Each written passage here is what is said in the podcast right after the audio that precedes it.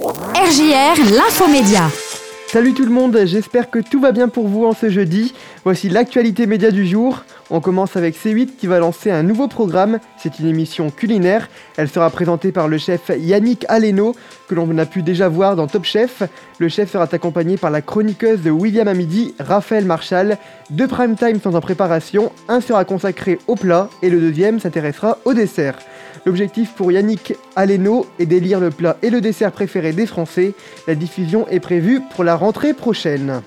Christophe de Chavannes va bientôt être de retour à la télévision, mais cette fois-ci ce ne sera pas en tant qu'animateur, il sera comédien.